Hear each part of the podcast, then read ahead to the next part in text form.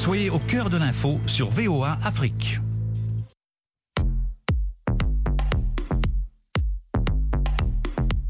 Le monde au féminin. Féminin. Féminin. Féminin. féminin.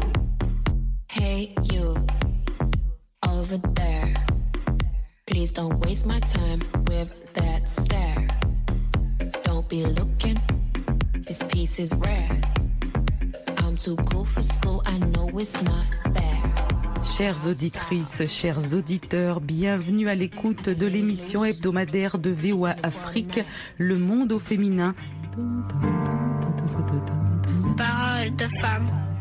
Nous sommes avec Ketia Olangui, entrepreneure sociale congolaise, conférencière en développement personnel, politicienne, présidente de la Ligue des femmes de l'ACP, le parti ACP. Merci beaucoup d'être avec nous dans le monde au féminin de VOA Afrique. Bonjour Nathalie, euh, le, le plaisir est partagé. Merci beaucoup. Pourriez-vous nous dire un mot sur votre parcours social et professionnel? Euh, je suis née euh, dans une famille de sept enfants. Mes parents euh, ont été des grands guides spirituels en République démocratique du Congo. Et euh, je crois à l'âge de 10 ans, le moment où ma mère avait commencé euh, son ministère, et cela avait un peu chamboulé la vie familiale. Mais cela n'empêche que ma mère euh, a fait tout ce qu'elle pouvait pour s'occuper de, la famille et elle nous a donné une très belle éducation. Et j'ai fait mes études maternelles, primaires, secondaires en République démocratique du Congo. Et je suis allée au Ghana pendant une année pour apprendre l'anglais. Et l'année qui a suivi, je suis allée en Afrique du Sud où j'ai fait, j'ai eu mon bac plus 3 en business management et entrepreneurship. Et là, je suis en train de faire euh, mon master. Euh, j'ai eu à travailler avec ma mère euh, dans son ministère, mais en 2012, j'ai décidé de créer une fondation. Vu que j'ai fait mes études en Afrique du Sud, j'ai remarqué que les femmes anglophones africaines étaient plus avancées dans le domaine entrepreneurial que dans le monde francophone en Afrique. Donc, elles étaient organisées, elles travaillaient ensemble et très jeunes, elles pouvaient commencer leur propre business qui était bien structuré. Et j'ai remarqué aussi que les gouvernements de ces pays anglophones africains étaient organisés et accompagnaient les, jeunes entrepreneurs. Alors, euh, quand on parlait des femmes africaines à travers le monde, il y avait plus des femmes anglophones, sud-africaines, nigérianes, kenyanes qui étaient représentées euh, au niveau international. Et il n'y avait pas assez de femmes, euh, si je peux dire, francophones africaines qui étaient assez représentées. Ça que j'avais décidé en 2012 de créer euh, la fondation NEMA qui a pour but de promouvoir l'entrepreneuriat féminin dans l'espace francophone et j'ai eu à commencer chez nous en République démocratique du Congo. Cette fondation accompagne les femmes, nous organisons des, des formations, des ateliers, nous finançons aussi les femmes avec des petits crédits pour qu'elles créent des activités génératrices de revenus. Nous avons aussi euh, un programme pour euh, scolariser, donner des scholarships, comme on dit en anglais, aux jeunes filles pour aller à l'université et euh, à l'école. Et j'organise aussi depuis 2019, chaque année, au mois de mars, le Forum panafricain des femmes entrepreneurs. La première édition s'est tenue à Kinshasa, la deuxième édition à Bukavu, la troisième édition à Lubumbashi.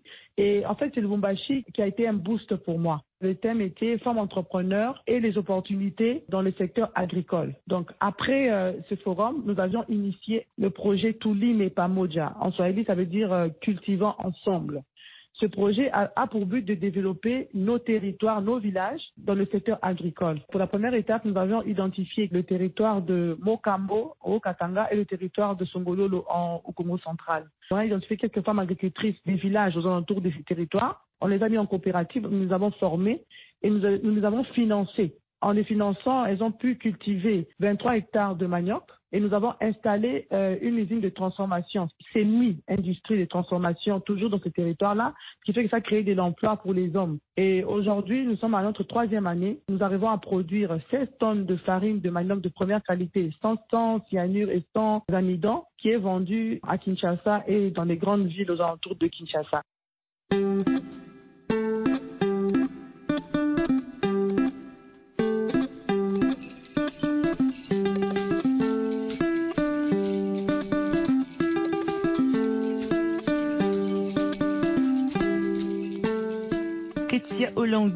Dans votre euh, fondation, euh, vos activités, vous mettez beaucoup l'accent sur les produits locaux. Pourriez-vous nous dire comment vous procédez justement pour mettre en avant euh, ces produits locaux effectivement au niveau du marché national, voire international? Aujourd'hui, nous sommes d'abord euh, dans la filière manioc, mais le but du projet, justement, c'est de pouvoir euh, le réaliser dans tous les 145 territoires de la République démocratique du Congo et chaque territoire avec euh, ses cultures. Chaque territoire a sa capacité de production selon sa culture. Il y a le café, il y a le thé, il y a le maïs, le tournesol, il y a tout ce que tu veux, le soya. Nous allons reprendre le même modèle de développement, le même programme dans chaque territoire selon sa capacité de production et sa culture. On a d'abord commencé à Songo Lolo, on a voulu faire au moins trois ans pour voir si on avait cette capacité de produire sans interruption. Je peux vous dire aujourd'hui que mes produits sont consommés au niveau de Kinshasa, au niveau de Matadi. Là, aujourd'hui, nous sommes en, pour parler avec quelques structures internationaux pour euh, le financement afin de pouvoir euh, les réaliser dans tous les 145 territoires euh, République démocratique du Congo. Vous-même, vous avez créé votre propre entreprise dans les produits cosmétiques. Est-ce que vous mettez l'accent aussi sur notamment les, produits locaux pour produire vos cosmétiques?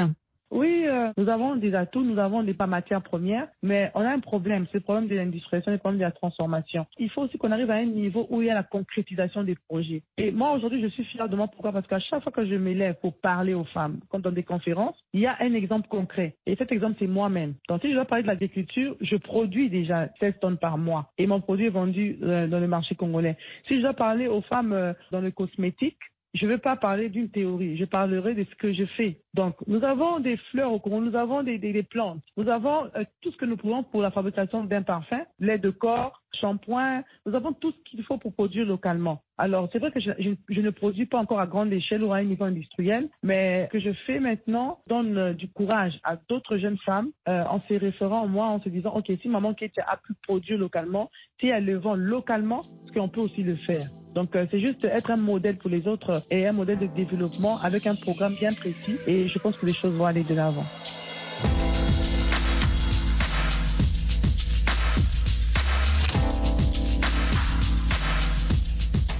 Votre maman avait une spécialisation dans la mode, dans la haute couture. Elle avait même créé des maisons de couture. Alors est-ce que cette influence vous viendrait d'elle, euh, ce côté esthétique, la mode, les cosmétiques, etc. Est-ce qu'elle vous a transmis cela en quelque sorte?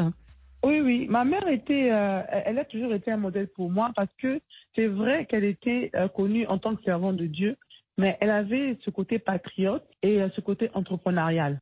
C'est comme ça qu'elle, en tant que servante de Dieu, a aussi développé des programmes dans le ministère qu'elle avait, des, programmes de développement. Donc, elle a fait des ateliers de couture, où elle a fait sa propre marque de designer, elle était dans, le cosmétique, elle avait même ouvert euh, une coopérative au niveau de l'église pour financer les projets des fidèles, elle avait créé une école, elle avait euh, un centre de formation pour les femmes, il y avait un centre de formation en informatique, il y a des restaurants, il y a l'hôpital.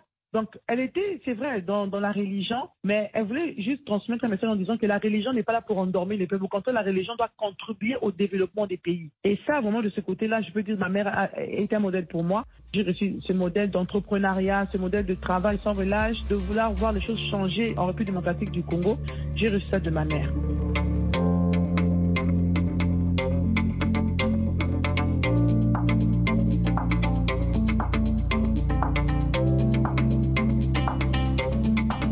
Est-ce que c'est dur d'être euh, une fille de papa et maman au ou est-ce qu'au contraire, parfois, ça peut vous ouvrir certaines portes? On va dire euh, les deux. Dur, pourquoi? Parce que papa et maman Langui, c'est un nom, si je peux dire, assez crédible. Les parents ne, ne se sont pas compromis. Ils ont servi Dieu avec leur cœur. Ils n'étaient pas dans des compromissions. Alors, ils étaient un modèle. Alors, hériter ou être un enfant au automatiquement, vous devez garder ce standard-là. Et en même temps, vu euh, euh, le succès qu'ils avaient, vu euh, cette notoriété qu'ils avaient, il y avait beaucoup de jaloux, il y avait beaucoup de combats. Et à leur disparition, on peut dire que nous avons hérité de ce combat. Mais le côté positif, ce qu'ils ont eu à aider beaucoup de gens, ils ont eu à, impacter beaucoup de vies. Il y a même des gens que je rencontre aujourd'hui qui n'ont jamais mis pied chez nous à l'église. Mais quand tu dis que tu es la fille au Lingui, il t'ouvre les portes parce qu'il va te dire une fois ta mère m'avait aidé, une fois ta mère avait fait ceci pour moi. Donc elle a eu à impacter plusieurs personnes et ce côté positif là, vraiment, je peux dire aujourd'hui, j'en bénéficie. On rappelle hein, que vos parents hein, combattaient hein, au sein même de l'Église notamment les effets négatifs de certaines euh, coutumes, notamment la, sorcellerie entre autres. Ketsia mm Olangui, mis à part la religion, quelles sont les valeurs qui vous ont été transmises par euh, vos parents? C'est le travail que j'ai beaucoup aimé avec mes parents Ils pouvaient euh, nous gâter, mais ils, ne l'ont jamais fait. Ils nous ont montré le chemin du travail, c'est-à-dire tu dois travailler pour réussir, tu dois mériter ton salaire, tu dois mériter ce que tu veux, tu dois mériter ce que tu dois recevoir. On a appris à ne pas être dans la compromission, à ne pas voler, à ne pas être dans la corruption, la crainte de Dieu. Donc, comme j'ai hérité des valeurs, non seulement des valeurs chrétiennes, mais aussi une très bonne éducation, il y a des choses que je ne peux pas faire parce que j'ai vraiment euh, été euh, bien formée par ma mère. Elle, vraiment, elle nous a appris beaucoup de valeurs. Comment réussir dans la vie, comment gérer les enfants, parce qu'on a vu gérer le travail et nous gérer nous les enfants. Donc euh, moi aussi, aujourd'hui, je peux gérer mes enfants et gérer le travail. Donc tout ça, je peux dire, c'est le côté positif que j'ai hérité de maman et papa.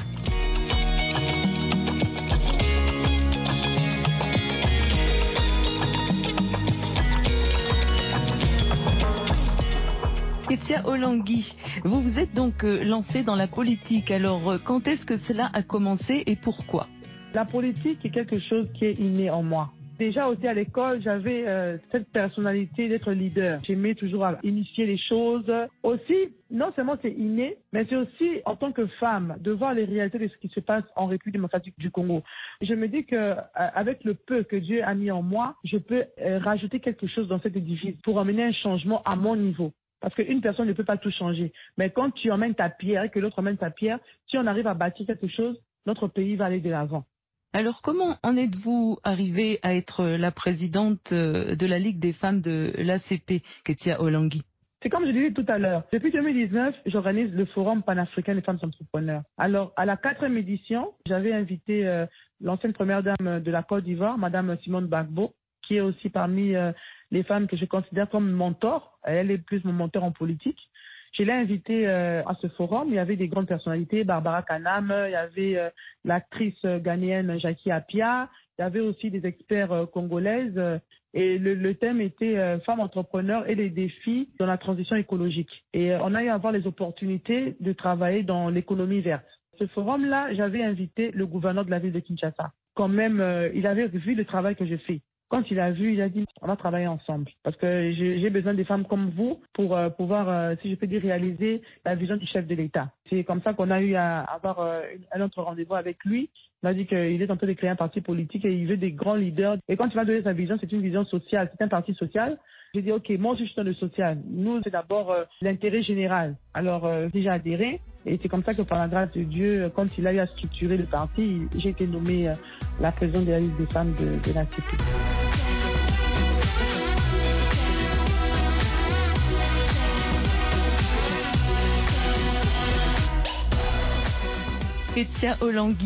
est-ce que finalement cette responsabilité pourrait être un tremplin pour vous présenter à des élections euh, parlementaires, locales, régionales ou autres? Oui, c'est un tremplin pour moi, c'est aussi une opportunité et ça je remercie vraiment le gouverneur euh, de Kinshasa qui fait vraiment beaucoup d'efforts pour accompagner les femmes. Et euh, en tant que président de la Ligue des femmes de l'ACP, oui, je veux postuler au niveau de la législation nationale, dans une députation nationale, dans la circonscription de l'amour Amba. Donc, je vais représenter euh, l'amour Amba au niveau du Parlement, mais c'est représenter toutes les femmes de la RDC parce que j'ai une vision pour les femmes, j'ai un programme pour les femmes, j'ai un programme de développement dans l'agriculture pour les femmes. Et je pense qu'en entrant en politique, ça sera vraiment, si je peux dire, une opportunité pour moi de pouvoir vraiment implémenter et réaliser ce projet à grande échelle.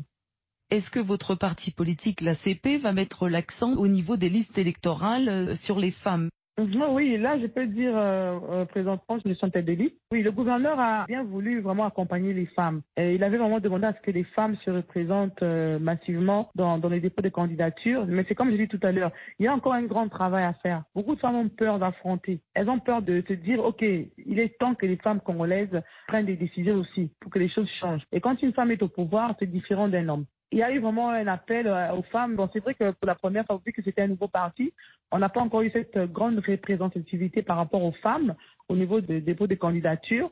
Mais il y a vraiment, si je peux dire, il y a une avancée. il y a des femmes qui sont représentées au niveau national, au niveau des communes, au niveau des bourgmestres, au niveau des députés provinciaux. Il y a des femmes qui sont représentées.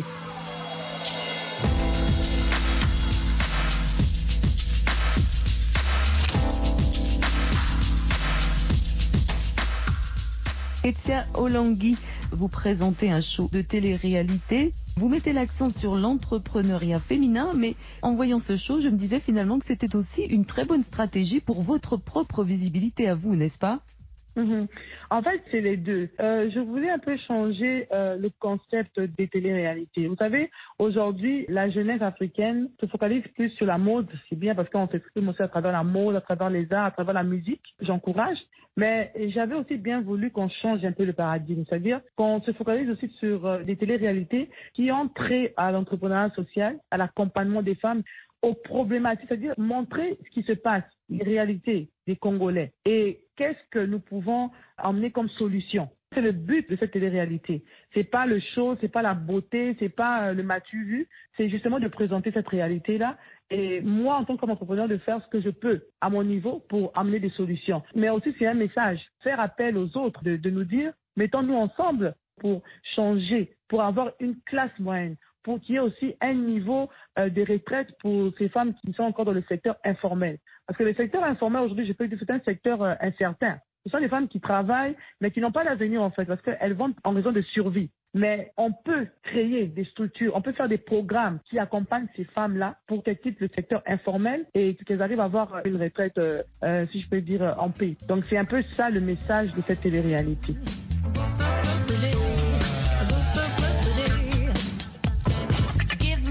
Monde au féminin de VOA Afrique, une émission taillée sur mesure pour toi à travers le regard des femmes et des jeunes.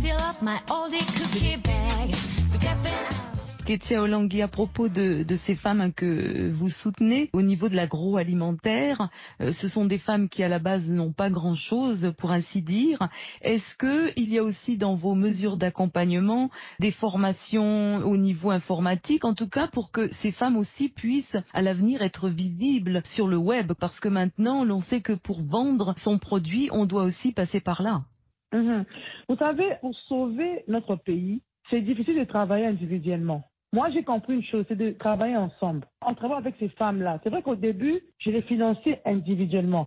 Tu peux la financer avec 500 ou 1000 dollars. Elle te dira, mon enfant était malade, j'ai utilisé. Parce qu'elle n'est pas formée. Et même si elle est formée, vu la conjoncture actuelle, elle va utiliser cet argent-là. Alors moi, ce que j'ai fait, c'est de travailler en coopérative. Au niveau de Kinshasa, par exemple, toutes ces femmes qui cultivent euh, dans les banlieues de Kinshasa, si je peux donner un exemple au niveau des Kingabois, il y a des terres qui tendent vers le fleuve Congo. Alors, il y a beaucoup de femmes qui cultivent, il y a beaucoup de cultures là-bas, des légumes, des épices, des tomates, il y a même du riz. Alors, j'étais allée faire une, visite, je les ai posé des questions, comment vous faites? Elles disent, c'est vrai qu'elles cultivent, mais elles n'ont pas de bénéfices parce qu'il n'y a pas assez d'acheteurs. Donc, des fois, à la récolte, elles ne savent pas où, où écouler les produits. J'ai dit, OK, je vais travailler avec vous, mais je veux tous vous mettre dans une coopérative. J'ai trouvé un avocat, j'ai payé l'avocat. L'avocat a structuré ces dames-là et ma société de production, de transformation rachète toutes les productions de ces femmes-là. Donc j'achète en gros, et cet argent va dans cette coopérative, la coopérative donne à chacune d'entre elles, et il y a un pourcentage qui reste dans la coopérative pour permettre à la coopérative de fonctionner.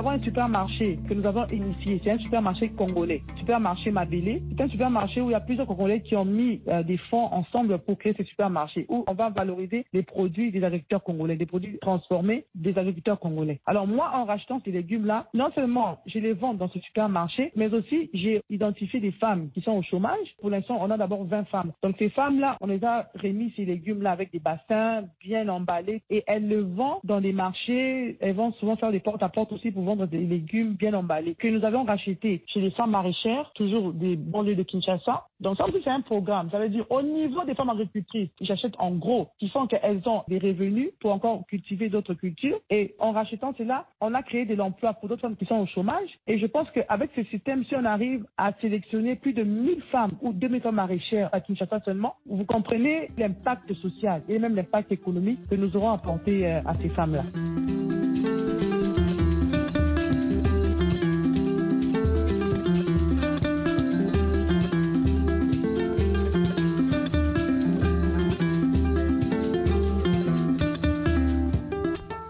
Olangui, comme on l'a dit tout à l'heure, hein, vous êtes euh, un des enfants de papa et maman Olangui.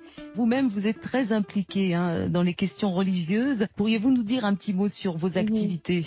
Euh, Déjà au niveau de l'Église, parce que c'est nous qui avons hérité de la fondation Orlandi Osho et la fondation regorge l'aspect spirituel qui est l'Église. Alors euh, dans la fondation, je suis chargée des missions, donc euh, je m'occupe euh, des missionnaires à travers le monde parce que notre Église est représentée à travers les mondes. Donc c'est moi qui m'occupe des suivis des missionnaires, mais en même temps aussi, je prêche je réveille vraiment les femmes dans mes prédications. Et c'est ça, en fait, euh, ma façon de servir Dieu. Il est temps que la femme s'élève. C'est le temps de la femme. La femme doit se lever à tous les niveaux. Au niveau politique, au niveau commercial, euh, entrepreneurial, à tous les niveaux, la femme doit se lever. Et même dans la Bible, il y a des exemples. La Bible dit, Déborah était juge en Israël. La prophétesse Déborah, elle était juge en Israël. Et la Bible même insiste en disant, quand Déborah était juge en Israël, Israël a vécu 40 ans en paix. Donc ça veut dire que Déborah avait cette capacité de gérer Israël pendant 40 ans sans avoir une guerre. Mais au temps de David, il y avait tout le temps des guerres. Donc il y a quelque chose que Dieu a mis dans la femme et la femme doit comprendre, être consciente de cela. L'Église ne doit pas endormir les femmes. Non. L'Église doit réveiller les femmes et les pousser au travail, les pousser à aller en politique, les pousser à être entrepreneurs, les pousser à être des femmes d'affaires. C'est ça mon message.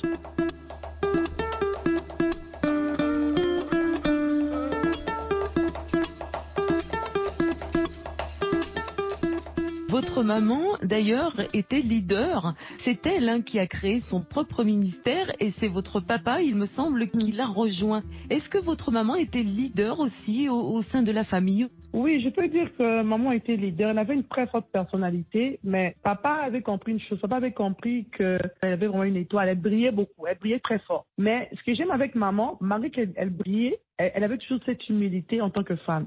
Mon père n'a pas bloqué ma mère. Il a accepté la vision de ma mère, il a accepté de l'accompagner. Donc, euh, je peux dire que c'est maman qui avait euh, cette aura-là. Mais son mari a accepté de l'accompagner et maman a accepté d'être cette femme humble tout en respectant son mari. C'est ça la réussite de leur foyer.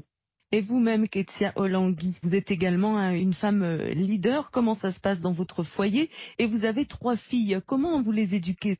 Euh, c'est comme je dis tout à l'heure, ma mère, elle a eu la chance et la grâce d'avoir un homme qui a compris sa mission. Parce qu'il y a des, des, hommes qui ont euh, cette aura, qui ont cette étoile, et les femmes les accompagnent, mais il y a aussi des femmes qui ont ce leadership en elles. Et ces femmes-là, pour réussir, soit elle a un homme qui accepte ce leadership-là, qui l'accompagne, ou soit ça crée une rupture ou une séparation. Et moi, de mon côté, c'est ce que ça fait. Avec tout ce qui s'est passé, vu que j'ai ce leadership en moi, ça n'a pas marché parce qu'ils n'avaient pas compris ce que je faisais ou bien la mission qui était en moi, ça n'a pas marché. Mais au niveau des enfants, elles-mêmes, elles ont déjà ce leadership en elles. Elles sont très indépendantes et elles comprennent en fait ce que je fais. Et elles m'accompagnent dans ça.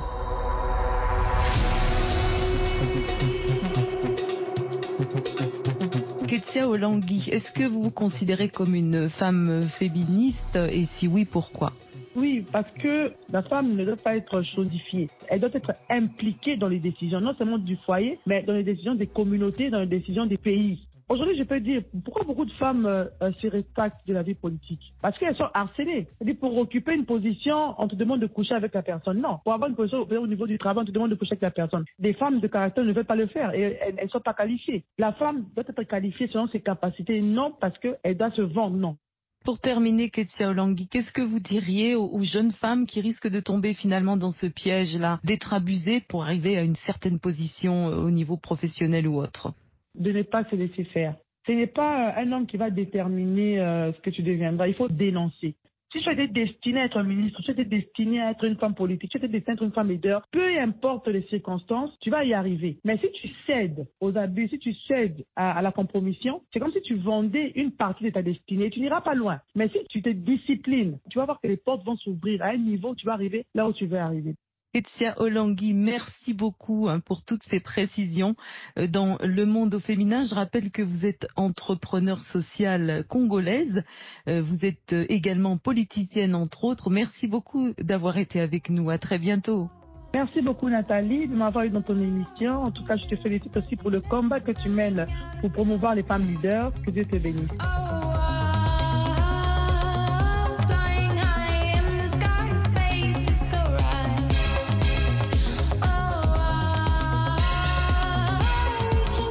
Merci beaucoup d'avoir écouté le monde au féminin de VOA Afrique.